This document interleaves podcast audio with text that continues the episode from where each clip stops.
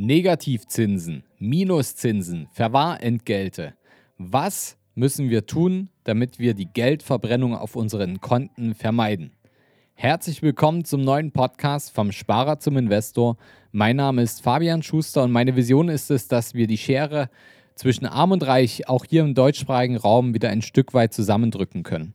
Denn mir ist einfach in den letzten zehn Jahren, in denen ich als Berater, unabhängiger Berater in diesem Bereich tätig bin und das Unternehmen, die Capri, aufgebaut habe, das ähm, Unternehmen berät im gesamten deutschsprachigen Raum Menschen, die vom Sparer zum Investor werden möchten und begleiten sie auch dabei. Und uns ist einfach aufgefallen, dass viele es einfach auch hinbekommen, gut Geld zu verdienen, aber ja, leider sehr viele das Geld nicht behalten können und dann das behaltene Geld dann noch richtig für sich arbeiten lassen zu können, um ihre Ziele schneller und effektiver zu erreichen. Deswegen wollen wir dieses Wissen hier auch im Podcast weitergeben und vielleicht hilft es euch, wenn ihr gerade auf dem Weg vom Sparer zum Investor seid, also noch zu Beginn seid oder auch wenn ihr schon Investoren seid und euch ein bisschen weiterbilden wollt, dann ist das genau das richtige Format für euch, um wieder ein Stück weit voranzukommen und bessere finanzielle Entscheidungen zu treffen. Was habt ihr am 30. Oktober 2014 denn getan? Naja, die Deutsche Skatbank hat jedenfalls verkündet, dass sie Negativzinsen für Sparer einführen möchten. Das war ein historischer Moment und eine Zeitenwende für viele Sparer. Eine bialo.de Untersuchung von knapp 1300 Banken und Sparkassen zeigt, dass gut 410 Institute mittlerweile Negativzinsen im Privatkundenbereich kassieren. Tendenz deutlich steigend. Was bedeutet denn überhaupt Negativzins? Der Kunde der Bank zahlt Geld dafür, dass die Bank sein Geld verwahrt. Daher auch der Begriff Verwahrentgelt. Bis in die 90er und 2000er war es noch genau andersrum. Die Bank hat ihren Kunden, auch Zinsen auf die Einlagen gezahlt. Was genau bedeutet denn nun das Verwahrentgelt und warum kam es überhaupt und was könnt ihr jetzt dagegen tun? Verwahrentgelt liegt meistens so bei ca. 0,5% pro Jahr, kann aber je nach Bank auch höher oder niedriger ausfallen. Ein besonders hohes Verwahrentgelt in Höhe von 1% pro Jahr verlangt zum Beispiel die PSD-Bank Rhein-Ruhr. Allerdings gilt das nur für neu eröffnete Tagesgeldkonten mit einem Volumen, Volumen ab 500.000 Euro. Das bedeutet, es kommt auf die Bank, die Kontoart, also es ist ein Tagesgeld, ein Girokonto und so weiter und den Kundenstatus, also bis, seid ihr Neukunden oder, oder Bestandskunden. Es kommt auf den Freibetrag und die Art der Berechnung des Freibetrages an. Was meine ich mit Freibetrag? Naja, es ist ähm, auch so, dass erst darüber über das Verwahrentgelt erhoben wird und in der Regel nur für das Geld, was die Freibetragsgrenze hinausgeht. Also das kann jetzt zum Beispiel heißen, dass ihr einen Freibetrag von 100.000 Euro habt und ab den 101. Euro, 101.000, naja, ihr wisst, was ich meine, zahlt ihr sozusagen dann das Verwahrentgelt oder die Minuszinsen. Und manche Banken gewähren den Freibetrag nicht pro Konto, sondern pro Kunde. Und dann wird das Guthaben aller Konten eines Kunden zusammengezählt. Jede Bank hat aber auch andere Freibeträge. Besonders niedrig ist zum Beispiel die PSD Bank Nürnberg mit 10.000 Euro auf dem Girokonto. Das heißt, danach habt ihr 10.001 Euro auf dem Konto, dann zahlt ihr auf den ersten schon Negativzinsen. Viel höher hat zum Beispiel wiederum auch eine PSD-Bank, aber die mit Sitz in Kiel ihren Freibetrag angesetzt mit 250.000 Euro auf dem Girokonto. Das heißt, alles, was bis 250.000 Euro liegt, muss nicht mit Verwahrentgelt belastet werden. Viele Banken nehmen immer noch gar kein Verwahrentgelt, jedoch steigt die Zahl der verwahrentgelten Banken auf jeden Fall sehr stark an. Wieder eine Bialo-Untersuchung sagte, dass Mitte 2019 es insgesamt 30 Privatkundenbanken waren, die ein Verwahrentgelt verlangt haben. Jetzt in 2021 sind aus den 30 Privatkundenbanken schon gut 410 Privatkundenbanken geworden. Also mehr als eine Verzehnfachung. Das ist ein ganz klarer Trend, dass immer mehr Banken diese Verwahrentgelte auf jeden Fall nehmen möchten.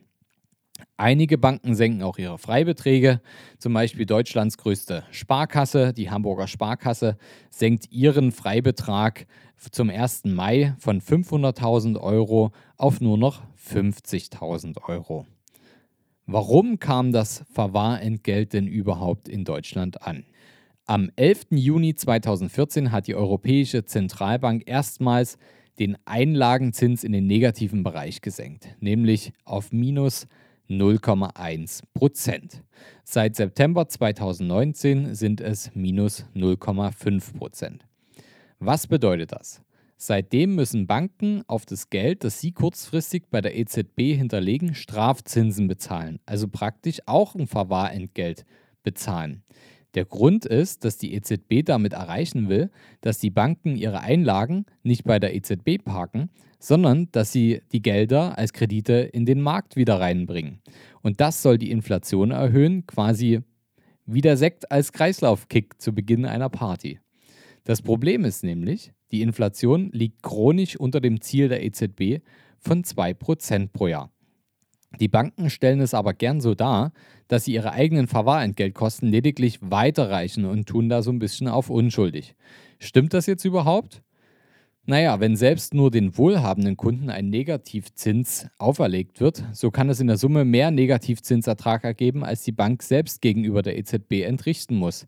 So zitiert das zumindest ähm, das Hamburger Abendblatt den Rechtsanwalt Klaus Steiner, der selbst einmal in einem Bankenvorstand war.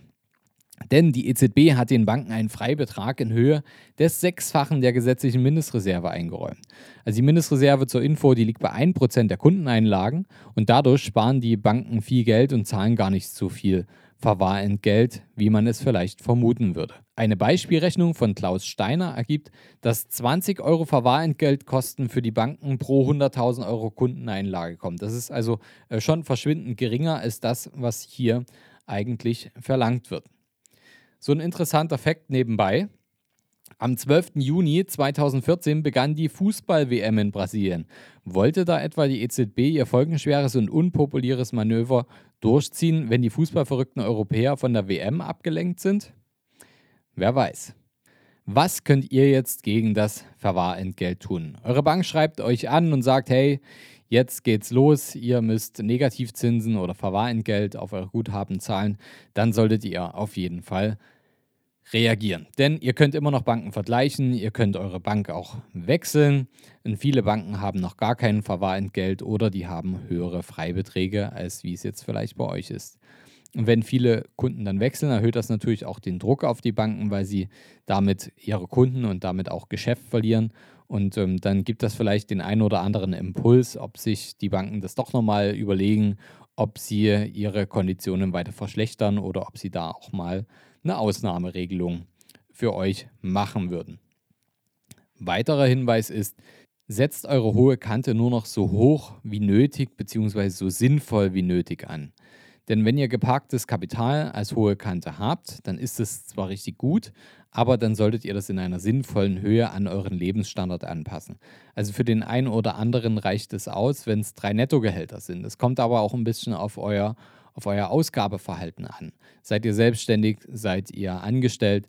Ähm, der ein oder andere fühlt sich mit sechs Monatsgehältern, Netto-Monatsgehältern ähm, äh, wesentlich wohler. Man kann aber auch sagen, ich nehme einfach äh, meine Monatskosten mal sechs oder meine Monatskosten mal vier, mal drei. Ähm, also setzt das auf jeden Fall in einem sinnvollen Maß an. Ihr braucht nicht das 50-fache eurer Monatskosten irgendwo auf dem Konto rumliegen haben. Hört dazu gerne auch nochmal in unseren Podcast in die Folge 105 rein, der heißt Ab wann bin ich finanziell frei? Alles Geld darüber hinaus, über eure hohe Kante, solltet ihr lieber investieren und somit für euch arbeiten lassen, statt es zu parken und dadurch noch Gebühren zu zahlen. Wir können euch da gerne auch Tipps geben. Sucht euch da am besten einen Berater, der wirklich auch da ähm, mit einem neutralen Blick drauf gehen kann, um euch da auch wirklich Empfehlungen zu geben, die für euch Sinn machen.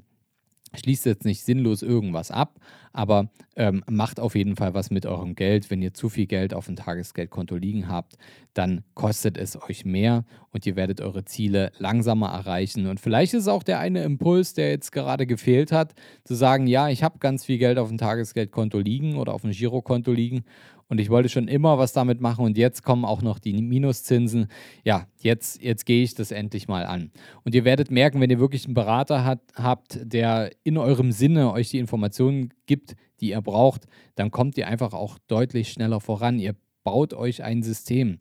Systeme sind ganz wichtig, weil wir Menschen, wir sind undiszipliniert. Wir, wir, lassen uns, wir lassen uns verleiten von Dingen.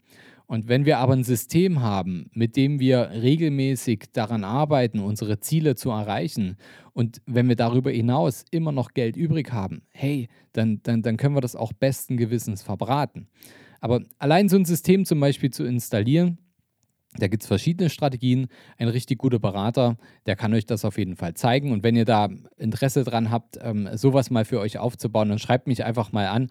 Ähm, ich kann euch da sicherlich einen Berater in, in, in eurer Nähe empfehlen, der dazu euch passt. Wir haben da auch ein sehr großes Netzwerk. Vielleicht können wir euch da weiterhelfen, da ein System für euch zu installieren, dass ihr nur noch den sinnvollsten Betrag auf der hohen Kante habt und den Rest darüber hinaus dann so für euch arbeiten lasst, dass ihr eurem Wohlstand und eurer finanziellen Freiheit schneller und sicherer näher kommt. Ich hoffe, die Folge hat euch gefallen. Wenn ihr jemanden kennt, der ganz viel Geld auf dem Tagesgeldkonto rumliegen habt, dann ja, schickt ihm die Folge. Er wird euch dankbar darüber sein, dass ihr ihn darauf hingewiesen habt. Ähm, das ist ja wirklich schade, einfach drum um, ums Geld. Dann kann man es ja auch, wie man so schön sagt, aus dem Fenster rausschmeißen. Das machen wir alle nicht. Also schickt die Folge gern weiter. Abonniert den Kanal. Wenn dann eine neue Folge kommt, dann bekommt ihr eine Benachrichtigung. Und dann bis zum nächsten Mal. Euer Fabian. Hast du Fragen zur heutigen Podcast-Folge? Oder brauchst du Unterstützung, deine Investments erfolgreich umzusetzen, aus zu zahlender Einkommensteuer Vermögen zu bilden oder deinem Depot mal so richtig Aufwind zu geben? Dann schreib mir gerne bei Instagram. Du findest mich unter vom Sparer zum Investor, alles zusammengeschrieben. Oder du schreibst mir eine Mail unter schuster.kapitalreinvest.de. Die Mail findest du auch nochmal in den Show Notes. Ich freue mich, von dir zu lesen.